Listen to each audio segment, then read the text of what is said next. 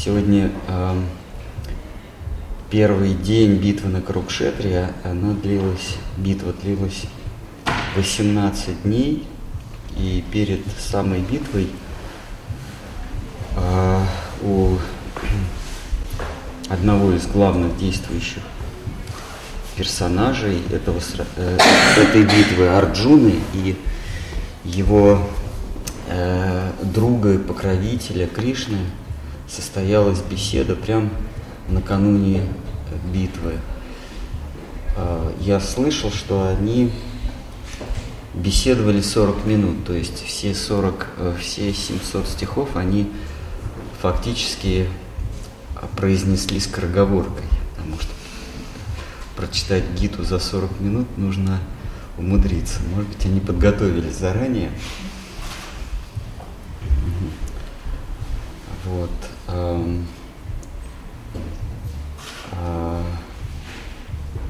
Гита начинается с того, что, вернее, вот этот диалог, который впоследствии был назван Бхагавадгитой или э, божественным откровением или божественной песней, начинается э, с того, что Арджуна, э, военачальник стана пандавов окидывает взором э, врагов своих и с расстроенными чувствами а, обнаруживает, что в стане врагов все, э, почти все близкие его люди. Это его собственный учитель, это его дед Пхишма, 101 двоюродный брат – учитель, да, учитель я сказал, да, Крипа, Крипа Ачарья. И много-много его школьных друзей, а, его родственников, в общем, всех, кого он знал, а, кого ценил, кого любил, они оказываются в стане врага. И Арджуна, Арджуна не может, так сказать, спустить курок ему очень трудно начать э, битву, потому что он понимает, что э, силы примерно равны и э, э, почти всем суждено будет погибнуть. Э, дело в том, что э, в силу того, что враг был так же могуществен, как и его соратники, то соратники тоже должны были бы погибнуть. А, там на самом деле дело не столько во, во врагах, сколько в друзьях, потому что они тоже погибли. То есть, начав эту битву, он бы прямым э, способом уничтожил врага и косвенным способом уничтожил э, друзей своих, в том числе и четверых братьев.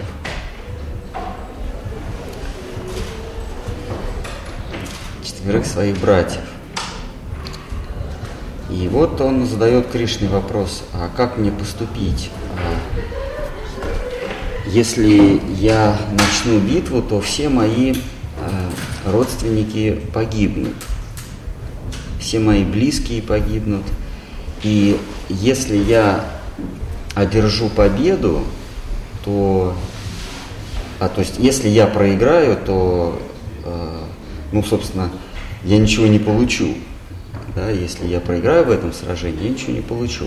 А если я выиграю, то я уничтожу тех, кто меня, э, меня превозносил бы как победителя. То есть мне не перед кем будет э, похвалиться своей победой, потому что те, кто оценит мою победу, они будут мертвы. Получается, что и в том, и в другом случае воевать бессмысленно. И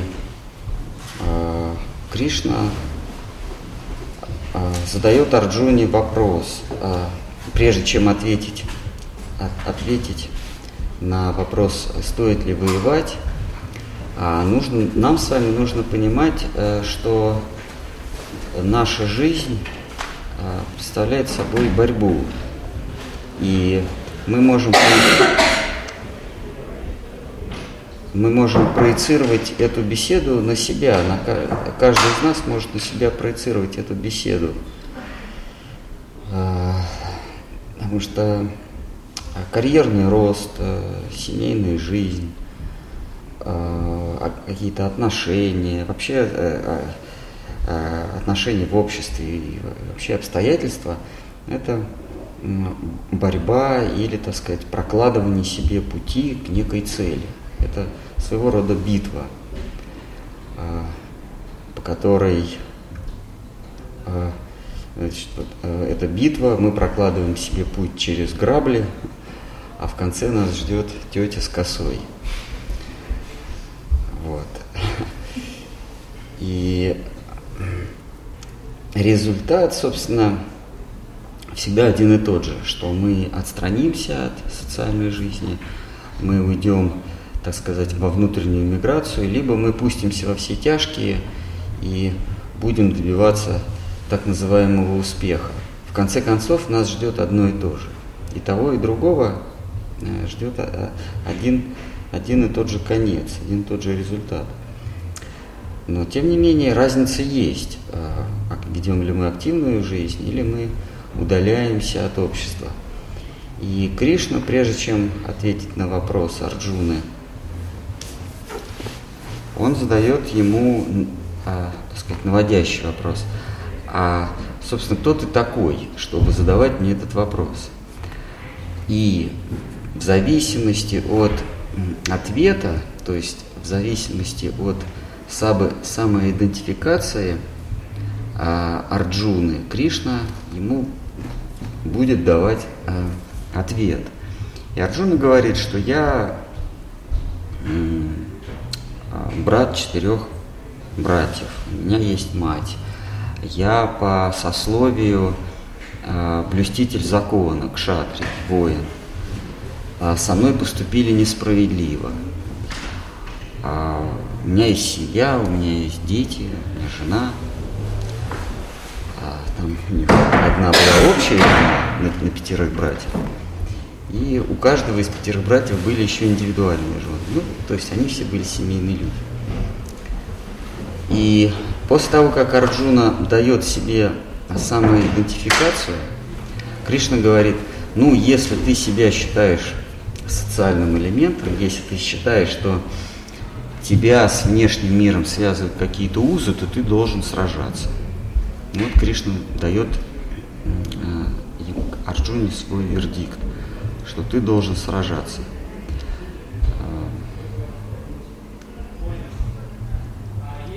Э, Арджуна э, затем спрашивает, а для чего мне нужно сражаться, если Э, всех нас ждет одна и та же участь, один и тот же конец.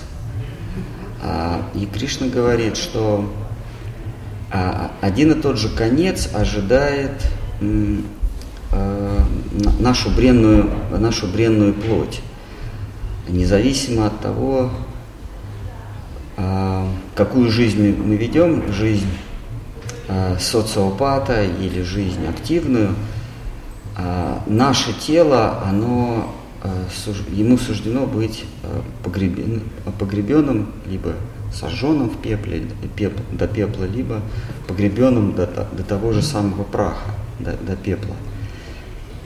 Но а, ты, а, Кришна говорит Арджуне, ты состоишь не только из тела, а ты а, многоуровневое существо. А, и ты некая, некая сущность, которая состоит и из бренной плоти, и из чувств, эмоций, и из рассудка, и присутствует еще такая вечная составляющая, которая называется э, я, то есть э, э, крупица сознания. Вот она Э, не погибает вместе с, э, с, с гибелью а, этого тела. И э, этой идее посвящена вся вторая глава.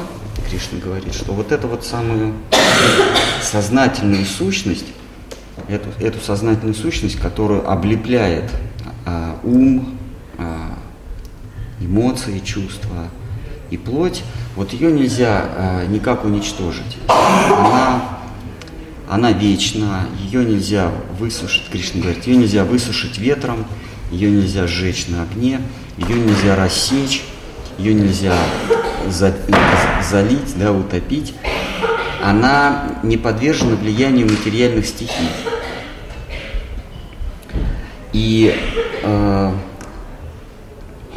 здесь уже, а, и тут уже важно, если она вечная, то в каком состоянии она расстается с, с бренным телом. То есть мы выясняем, что бренное тело, оно э, разлагается независимо от того, вели мы социальный образ жизни или мы вели асоциальный образ жизни. Тело разлагается. Но вот это вот самая вечная, нетленная составляющая, которая в христианстве называется душа, в нашей традиции называется сознание, она, а, ее ожидает не одинаковая участь. Либо она покидает а, этот призрачный или этот приходящий мир а, свободный, либо она так и остается в рабстве иллюзий, и тогда она снова, это называется перевоплощение, она снова должна будет принять оболочку, принять бренное тело, эмоции, чувства, а, ум и а, еще раз совершить вот это вот путешествие. И так а, будет происходить из раза в раз, бесконечно, Кришна говорит, это называется круг самсары или огненное колесо времени, которое постоянно нас жжет но выбраться из него нельзя, пока мы не обрели а, свободу, а, то есть не обрели такую мудрость, а благодаря которой мы осознаем, что мы вечны. И тогда мы выходим из влияния времени, вот этого, вот этого круга самсары. И дальше Арджуна говорит, а как мне тогда поступить, чтобы обрести вот эту мудрость, вот эту осознать себя вечной сущностью, осознать себя нетленной частицей, раз, э, нетленной разумной частицей, не подверженной э, влиянию и видоизменениям. А Кришна говорит, что все, что ты наблюдаешь в этом мире, оно подвержено шести видам изменений. Оно появляется, оно развивается, оно производит э, побочные продукты, что-то из, не, из него выделяется, отделяется, оно а, какое-то время а, существует, то есть вида изменяется, потом оно угасает и, наконец, исчезает. Вот это вот шесть видов изменений. И Кришна говорит, все, что ты наблюдаешь, все, о чем ты только можешь помыслить, оно подвержено шестью видам изменений. Оно когда-то появилось, оно видоизменяется и потом исчезает. Но ты сам, наблюдатель, а, категорически иной. Все, что ты наблюдаешь, меняется, а сам как наблюдатель ты не меняешься. И вот ты способен обрести свободу, когда ты а, путем различных практик, да, э, различными способами, он перечисляет три способа. Одним из трех далее перечисленных способов ты осознаешь, что ты неизменен – то ты обретаешь вечную свободу, и ты больше не перевоплощаешься в этом мире. Ты уже не страдаешь, а не бываешь полон тревог, а ты обретаешь э, вечную безмятежную жизнь, э, вечное безмятежное существование, полное э, осознанности. Да? И Арджуна спрашивает, а как мне ведь очевидно, да, чтобы осознать свою непричастность к, к, к, к этому миру, осознать, что ты субъект, наблюдающий множество объектов, ведь очевидно, что нужно отсечь себя от этих объектов, а, закрыть глаза, вообще закрыть все органы чувств, ничего не слышать, ничего не видеть, ничего не обонять, да, то есть уйти вот в некую, некий затвор, в схему, в медитацию. Кришна говорит, нет, это не, не так, потому что э, даже если ты отсечешь от себя впечатление, то есть а, а, отсечешь от себя чувственный опыт, а воспоминания или образы, чувственные образы, они будут находиться в твоем уме. То есть ты не будешь ничего видеть, там, слышать, обонять, да, но ты будешь думать об, о, об образах, которые сложились у тебя от прошлых твоих э, контактов с, с внешним миром. Поэтому, если ты уйдешь из мира, а, а мы не забываем, что это идет диалог перед битвой. Иными словами, если ты сейчас перед боем покинешь а, а, поле, то ты не успокоишь свой ум, ты не, ты не обретешь вечную свободу. То есть ты снова окажешься, вернее, ты, ты не перестанешь быть рабом иллюзий, рабом э, приходящего призрачного мира, и ты, да, ты, может быть, проживешь дольше, чем если ты сейчас будешь сражаться и погибнешь, но жизнь твоя будет бессмысленная, она будет полна обмана и иллюзий, самообмана и иллюзий. Единственный способ а, обрести а, эту, эту свободу, обрести это осознание себя вечным, вечной сущностью, это исполнять свой долг. И не случайно я тебя спрашивал, кем ты себя мнишь, кем ты себя мыслишь.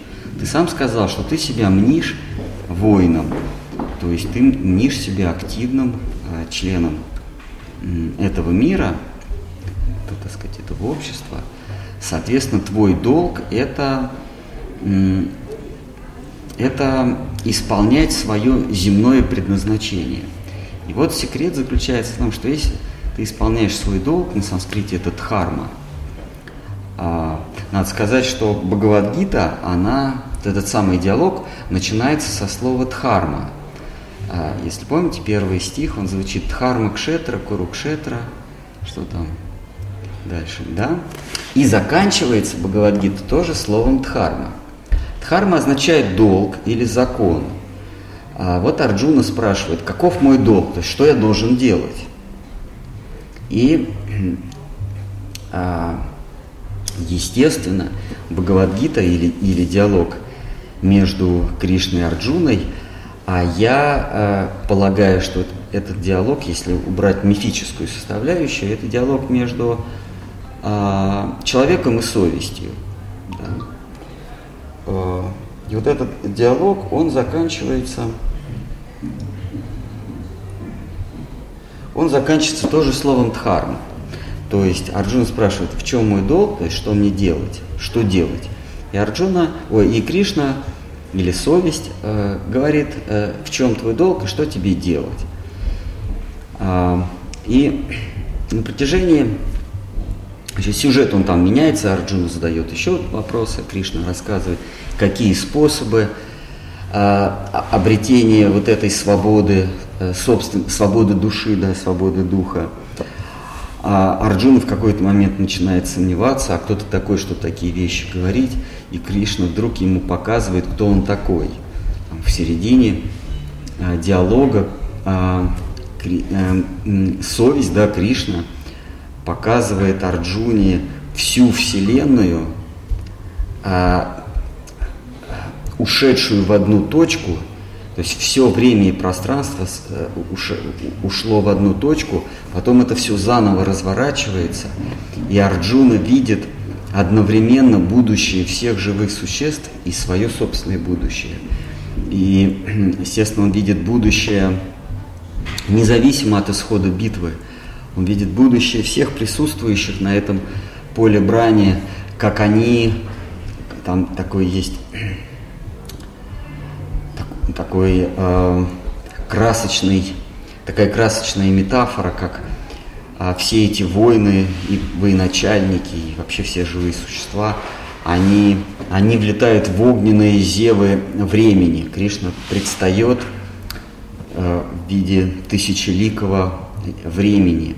И, и вот в эти вот пасти времени влетают все живые существа, и там, значит, между зубами разлетаются их черепа, и они э, гибнут во, во пламени этого, этого времени. А, и а, Арджуна, Арджуна видит, как от Кришны, от, от этого образа исходит такое сияние, там, говорится, как будто тысячи солнц а, единовременно соединились и образовалось вот это вот, вот это вот сияние. И у Арджуны, значит, коленки трясутся, и, и а, руки дрожат. А, то есть Арджуна понимает, что с ним разговаривает не просто какой-то мудрый политик, да, это трансцендентная или запредельная некая сущность, которая явила ему, которая предстала пред ним в виде человека, и когда он засомневался, а эта сущность представила свой вселенский лик, а потом снова ужалась до размеров а, человека, с которым можно разговаривать. А, и вот эта вот а, вселенская сущность, высший разум, а, Господь Бог говорит, что тебе нужно исполнять свой долг в зависимости от твоего сословия и твоего духовного чина. Если ты будешь исполнять свой долг, то ты обретешь сначала покой, ум у тебя перестанет волноваться, ум станет как бы из, из бурлящей, а, а, бурлящей а, поверхности, водной поверхности, ум станет гла, э, водной гладью. И вот в этой самой водной глади, когда, когда наступает штиль, мы можем видеть отражение звезд, отражение каких-то предметов и можем видеть собственное отражение. И вот э, Кришна говорит, если ты исполняешь свой долг, земной долг, то ты успокаиваешься, потому что ты чувствуешь себя в своей тарелке. А, и когда ты успокаиваешься, когда ум твой приходит в состояние штиля, ты можешь осознать себя, ты можешь увидеть свою подлинную сущность, э, ты можешь увидеть свою, осознать свою подлинную природу. И, осоз... и только осознав свою подлинную природу, ты обретешь свободу. И обретя свободу, даже если ты будешь продолжать какое-то время еще существовать в этом бренном теле, ты уже будешь свободен. И когда это тело э, подойдет к своему логическому концу, ты просто выйдешь из него и э, обретешь Э, и продолжишь существовать э, в, в этой всеохватывающей, вездесущей свободе. А подле меня. Вот, собственно, такое послание Бхагавадгиты. Э, я советую еще раз и еще раз, и еще раз ее читать. Это кладезь мудрости. Потому что я рассказал, и, причем, наверное, искаженно, совсем малую часть Бхагавадгиты, как, как тот самый еврей, который, который говорит, что Энрике Каруза картавит и вообще не попадает в такт. Это что ты, ты ходил на концерт Энрике Каруза? Нет, говорит, мне Рабинович напел. Поэтому я вам, конечно, ее напел, но, но советую вам самостоятельно ее читать, и, и пусть она будет у вас настольной книгой, с которой вы никогда не будете расставаться. Есть какие-нибудь, может быть, вопросы? То есть получается, что нужно выполнять свой долг, и чтобы увидеть ну, истинное свое предназначение, да. А, а когда выполняем свой долг, мы увлекаемся еще больше. Если мы исполняем свой долг, а, то мы обретаем а, душевное спокойствие. Ну, же затягивает. Нет, если исполнять свой долг, то ты паришь над, над, эти, над этой мирской суетой, а твоя, твое тело ходит на работу или какой там, неважно, какой у человека долг. Тело увлекается этим потоком, конечно, этой этими бурлящими мирскими страстями. Но ты как бы, как бы паришь. Ты как бы отделяешься, ты смотришь на себя э, со стороны и обретаешь внутренний покой. Ну, Арджун, Арджун четко понимал, чем его долг. А мы... Ну, Кришна ему э, и подсказывал, говорит, э, он рефреном в Бхагавадгите идут слова Кришны «Возьми меч и сражайся, возьми лук, э, лук со стрелами и сражайся. Возьми свое оружие, воспрянь духом и сражайся».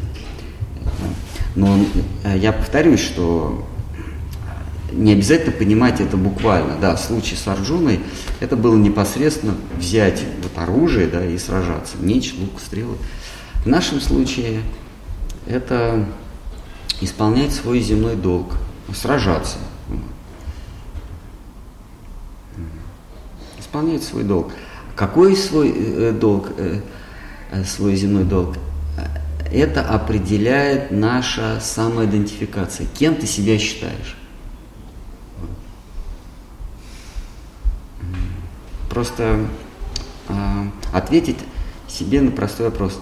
А кто я? Естественно, а, мы все имеем множество социальных, вообще земных, мирских уз, а, уз, и нельзя односложно сказать, кто я, потому что в одних отношениях я отец, в других отношениях я сын, я подчиненный, а для кого-то подчиненный, для кого-то я начальник, для кого-то налогоплательщик, для кого-то друг, для кого-то брат, для кого. То есть мы, мы как, как, а,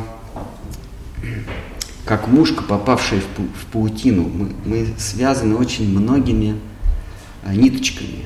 А, вот эти ниточки, они называются узы. Такое старинное русское слово узы. Вот ка- каждое наше отношение это есть узы.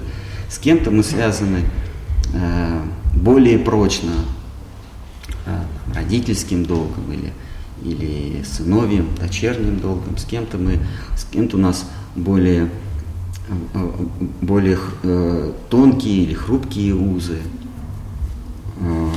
Мы едем в общественном транспорте, и мы уже э, э, вот с этими э, э, 150 человеками уже связаны какими-то узами. А мы постоянно рвем и, и возобновляем, постоянно рвем и возобновляем. Но есть, так сказать, общий знаменатель. Я э, нахожусь в этом мире, меня связывает с ним множество уз, я поэтому буду выполнять долг. И самая сложность возникает, когда разные узы, они э, противоречат друг другу. Когда наступает, так сказать, коллизия между э, вот, вот- вот этими дихотомиями, то есть вот этими связями. Когда, ну, например, вы идете по улице а, с друзьями, а, с которыми у вас дружеские отношения, да, такие вот, так сказать, а, понебратские отношения, и вдруг вам навстречу ваша учительница. И возникает коллизия, потому что по отношению к учителю, учительнице вы должны выказать некое уважение. И, вы, и тогда вы будете... Можно вы нас оставить? И тогда, вы, и тогда э, вот, вот эти отношения, они вступают в коллизию с, с отношениями э, с, с друзьями. Или вы идете по улице с, с возлюбленной, а навстречу жена, да, и здесь надо, э, э, здесь нужно э, долг исполнить, и, и там нужно исполнить долг. И нужно тогда, и нужно понимать, а, отдавать себе отчет, что важнее. То есть, когда а, все отношения гармонично с- сосуществуют между собой, то не возникает никаких э, трудностей. Вы одновременно, как как э, ловкий Фигаро выполняет э, одновременно разные свои, э, отправляет разные свои э, э, обязанности. А, но когда наступает коллизия, вы должны отдать приоритет каким-то отношениям. Что вот эти отношения для меня важнее, чем эти. И ты ей говоришь, извини, у меня там семейные узы, я... Или, или, или это, и говоришь, дорогая, э, для меня семья ничего не значит, э, все в прошлом. Э, то есть, а, сказать, когда отношения вступают в противоречие. А что касается а, как бы, э, ситуации э, нас как духовного существа, вот этой самой частицы сознания, то а, на одной чаше весов всегда а, мирские отношения, неважно там а, а, жены, любовницы или мужья, любовники, друзья, знакомые, враги, родственники и так далее. А на другой чаше а, мои отношения со Всевышним, с той самой совестью.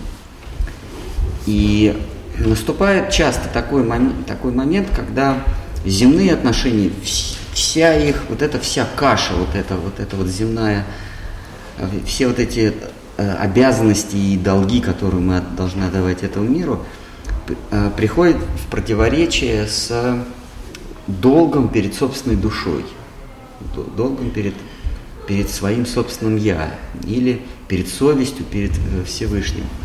И вот здесь очень важно, очень важно сказать себе, кто я такой на самом деле. Я человек – у которого множество всяких обязанностей, или я все-таки э, а, вечная душа, э, вечный раб Божий, и коль скоро мои отношения со Всевышним вступают в противоречие с, с, э, с, э, с отношением в этом мире, то я должен дать себе ответ, что для меня важнее. Вот.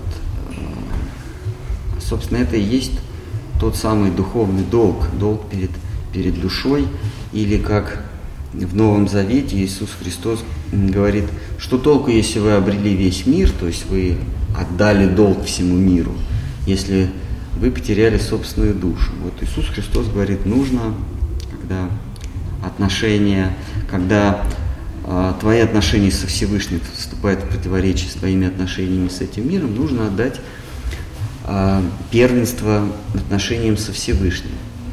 Но в повседневной жизни мы часто делаем а, другой выбор. Но в этом нет ничего страшного, потому что вот эта дилемма, кто я, раб Божий или я мирской, мирское существо, она повторяется регулярно. Если мы пропустили этот поезд, следующий подойдет потом еще подойдет. То есть Господь нам постоянно, постоянно нам э, дает вот этот самый выбор. И от, э, тут, тут ведь э, опять соблазн. А зачем тогда нужны мирские отношения? Вообще зачем отправлять свой земной долг, если все бренно? И, и я раб Божий, и все равно когда-то я э, предстану перед Его ликом. Может быть, это сделать прямо сейчас – да, можно это сделать прямо сейчас, но прелесть а, отправления земного долга в том, что ты успокаиваешь свой ум. Когда ты успокаиваешь свой ум, ты осознаешь, что ты раб Божий. Если ты ум не успокоил, а бросил, порвал все э, искусственным способом, порвал все узы с этим миром и отправился в пещеру, в лес, или как Семен Пустынник в пустыне, помните? Семен Столпник в пустыне стоял семь лет на столбе от разрушенного храма. А он порвал все свои узы, но потом он все равно не справился. Он увидел красивую женщину. Он от всех соблазнов, его дьявол соблазнял как угодно, а потом он все равно не справился и опять ушел в этот мир – у Пазолини есть вот фильм хороший, называется, так называется, Семен Столпин. Там как он. Старый фильм 50-х годов. Смотрели, да? Как? Другие смотрели, Только интересно. Ну, не, он, он, конечно, коммунист, там неч- нечего смотреть. А, коммунисты это единственные живые существа во Вселенной, которые не заслуживают, чтобы жить. Ко всем остальным нужно, нужно относиться снисходительно и, и с состраданием, кроме коммунистов.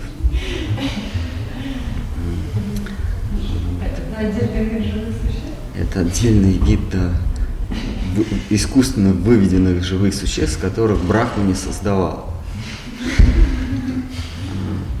Даже змеи,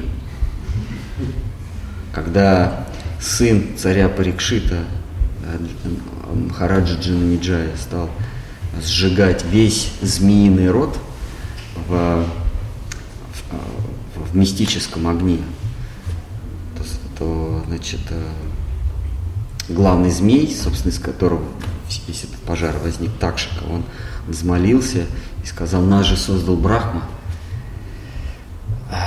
если ты нас уничтожишь, то ты пойдешь против воли Творца. И тогда э, Джинамиджая сжалился. А, а Смею вас заверить, если бы на месте Такшики, змеи Такшики был коммунист, ответ был бы другой, ис- исход был бы другой.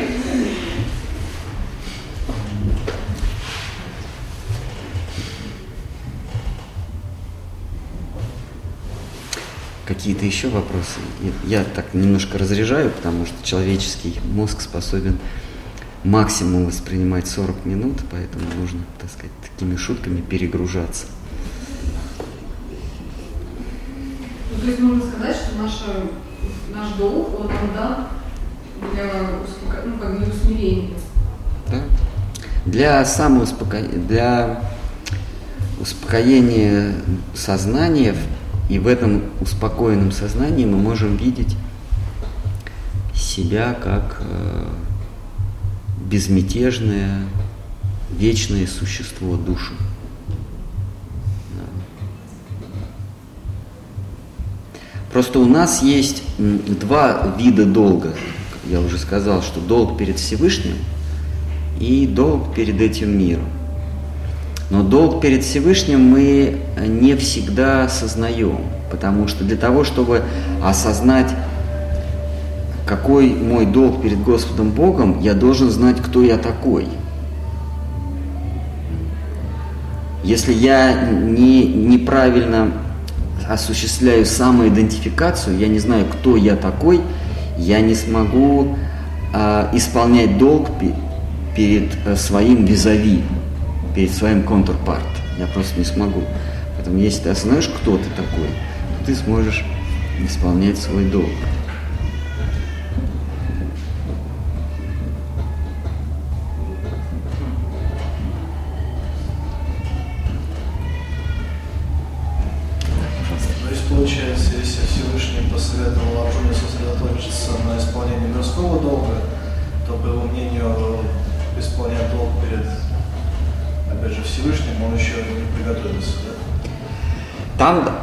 Так, что исполняя свой земной долг, он а- а- автоматически исполнял долг и перед Всевышним, потому что ему сказал об этом Всевышний.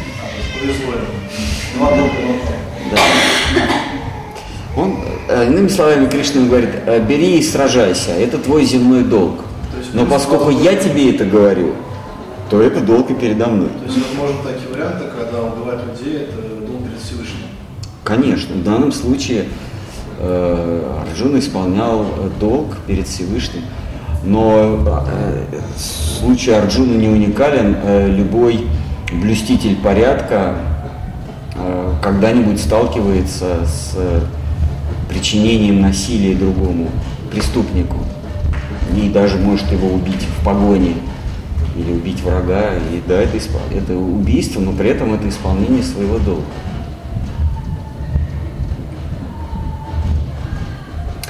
А, дело в том, что а, само по себе убийство не является грехом. А, а, то есть вот в этом акте убийства грешно не, не прерывание существования кого-то, потому что он все равно не прерывает свое существование, а грешно лишение кого-то собственности. Собственно, это и есть э, грех – отобрать у кого-то то, что ему принадлежит. В данном случае этому живому существу принадлежит его тело.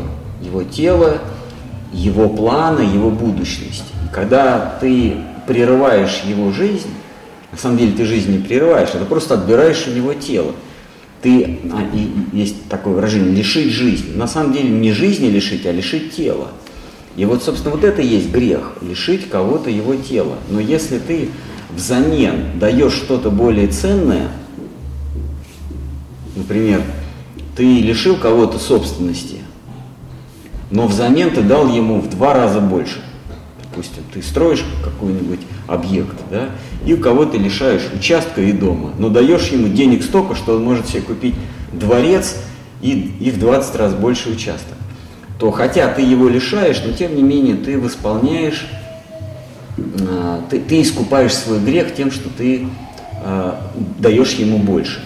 И вот когда э, совершается убийство, если это убийство праведное, а оно еще называется жертвоприношение, то есть взамен этого тела то существо получает более совершенное или более высокое рождение. Ну, вот... Можно тоже, в общем если вы, вы уверены, что вы взамен э, тела э, этого животного дадите ему более продвинутое тело. Если уверены, то пожалуйста. Ну, каким-то ритуалом жертвоприношения. Да, так оно и есть. Э, существуют ритуалы, если вы ими владеете. Ну, как в иудаизме. Же... Насчет иудаизма я не уверен, вернее, я уверен. А вот ведические жертвоприношения, они совершались таким образом. А, То есть людей, что животных можно убивать, если знаешь, как, как это делать, какую, какие при этом совершать ритуальные действия. Ну, если вы берете на себя такую ответственность, то да. Правда, люди могут не понять. Вы, вы все равно... Они а, будут сопротивляться. А, вы все равно останетесь э, уверены, что вы совершаете что-то благое, да, но вас все равно они будут по глупости своей, они вас будут судить и, и посадят вас до конца жизни. Вот. А, но в случае с, с Арджуной это было, это было праведное э, сражение, благочестивое сражение, и все, кто погибали, они видели Господа Бога перед смертью. И они, хотя и лишались телес своих, своей плоти, они возносились в высшие миры, потому что они лицезрели э, э, Всевышнего, Господа Бога. И в, в, ведической, э, в ведической традиции жертвоприношение человека запрещено. То есть нет таких мантр, которые могли бы отправить человека в высшие миры или даровать ему свободу. Да. Но животные, над э, животными творились жертвоприношения, и животные поднимались в высшие миры, на сваргалоку, в рай. А, по сути дела, духовная жизнь – это э, саможертвоприношение, или иным словом, э, это самопожертвование. То есть ты подготавливаешь себя как жертву перед Всевышним. Ты, ты читаешь молитву, и ты говоришь, Господи, прими меня, возьми, возьми все, что у меня есть, мое тело, мой ум, мое время, мое внимание, мое будущее. Я тебе это отдаю, я отдаю, тебя на, я отдаю себя на заклание тебе. Если это правильные жертвоприношения с правильными действиями, с правильным сознанием, с правильной молитвой, то ты возносишься в вечный мир. Ты не рождаешься больше здесь. Ну что, наверное, все и так понятно. И вопросов быть не может. Можно сейчас окунуться во всеобщее веселье. Ну, а вот как вот понять свой долг, да? То есть у нас даже по жизни может он меняться, да? Например, ну, учились, например, на одну профессию, да, вот, вот допустим, такой долг, да, так, такая профессия, такое вот дело. Потом можно, например, переучиться на, да, и раз появляются ну, другие возможности, да, то есть ты уже э, другое делаешь, да, как бы по жизни. То есть вот... Э... Нужно исполнять э, свой долг таким образом, чтобы находиться в состоянии умиротворения. Вот если вы находитесь в состоянии умиротворения, то а, то ремесло, которым вы заняты, это и есть ваш земной долг. Если вы находитесь в состоянии возбуждения, беспокойства, то даже если вы трижды выучились на эту профессию, это не ваш долг. Вы будете несчастны, будете находиться в состоянии тревоги. Нарушено был состояние тревоги во время исполнения своего да, он был, э, но он был, он тревожился не из-за того, что он исполнял свой долг, а, а из-за того, что он не знал, как поступить. И когда Господь ему сказал, что не беспокойся, э, сражайся, ничего не бойся, Арджуна обрел высшее умиротворение.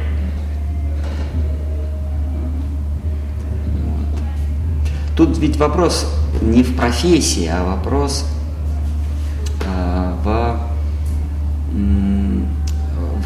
роде деятельности. Существует четыре вида э, э, рода деятельности. Профессия это все, э, это все незначительные детали, незначительная деталь. А есть четыре рода деятельности в зависимости от того, как мы манипулируем материей. Есть а, а, физический труд – это когда мы материей манипулируем физически.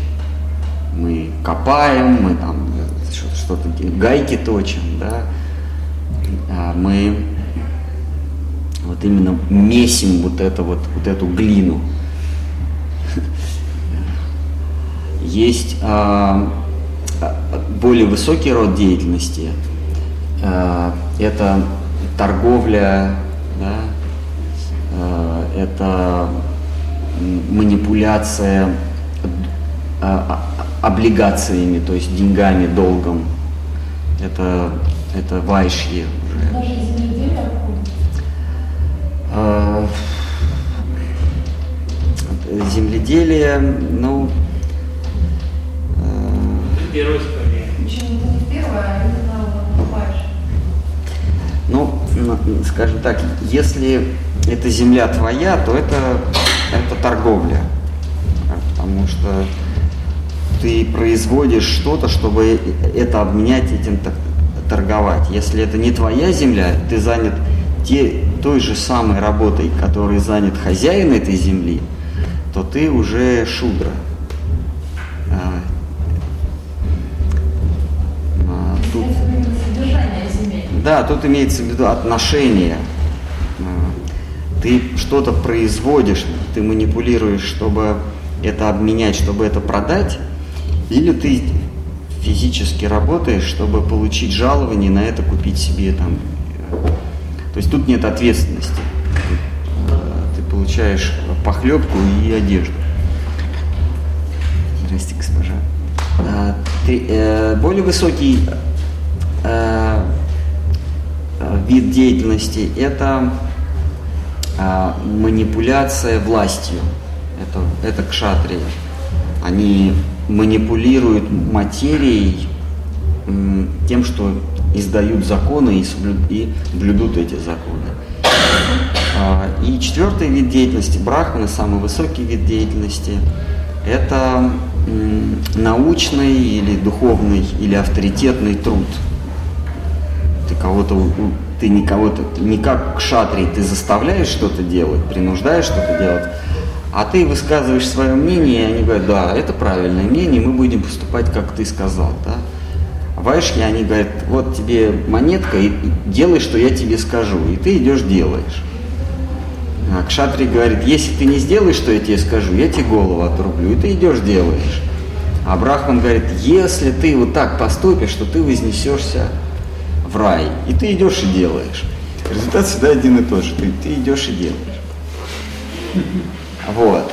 Независимость, независимо от, профи, от профессии, да, или от, ну, так сказать, нюансов от этих, вот, независимо, есть четыре вида деятельности.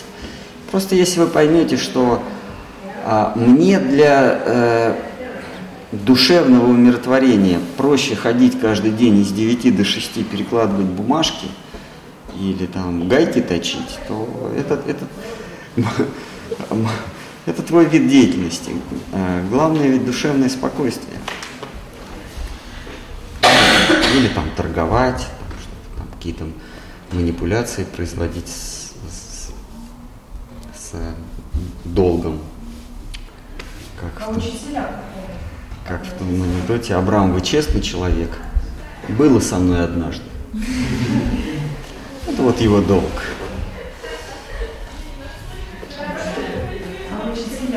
Учителя? Это брахманы. А доктора? М? Доктора? А доктора это шудры, потому что они копаются в мясе. А, но если он, если кто-то учит тебя докторскому ремеслу, то это он брахман. То есть если не просто доктор, но и у тебя есть еще подмастерье, то это. Вот. Но а, это все нюансы. Ну вот э, осознать свой долг проще, когда э, есть, осо- есть один критерий. Когда мне спокойно с, с мо- с моим ремеслом, то это мой долг. Это- Что значит спокойно? Это когда рутина, да, год прошел, 10 прошел, это спокойно. Когда ты, ты не вовлекаешься, то есть ты можешь сосредоточиться на своей вечной душе, а тело твое будет ходить на занятия, кому-то что-то говорить, или гайки точить, или такси водить. Ты, ты будешь отстранен. А, Как Арджуна, он воевал, а куда- э, наверное, невозможно придумать более вовлеченного занятия в, в- в суету жизни, чем воин при исполнении обязанностей. Что ему приходилось стрелять, ему приходилось уворачиваться от, от стрел, там, от, от мечей. Однажды его собственный дед и учитель а, разгромил его колесницу. А, то есть там была стопроцентная вовлеченность. Но Арджуна во всех этих перипетиях на поле битвы, он всегда думал о своем друге, который вот прям перед ним был. Это был, это, так сказать, это был его подлинный долг. Он метал стрелы, он, он мчался на один фланг, на другой фланг. Но а, слова Господа и сам Господь всегда был рядом с ним. Вот на, на расстоянии вытянутой руки и вытянутой ноги. И Арджун находился вот именно в этом состоянии умиротворения, хотя внешне он был очень, очень а, возбужден, очень обеспокоен. Но его а, врагу, то есть его деду Пхишме повезло еще больше, потому что он видел Кришну лицом, лицом к лицу, Арджуна Кришну видел со спины. Ну что, наверное, мы уже а, а, а, отвлеклись от главной темы Бхагавадгиты. Собственно, при чем тут Арджуна и Пхишма? Все, наверное, сегодня, да? Спасибо. Хари Кришна.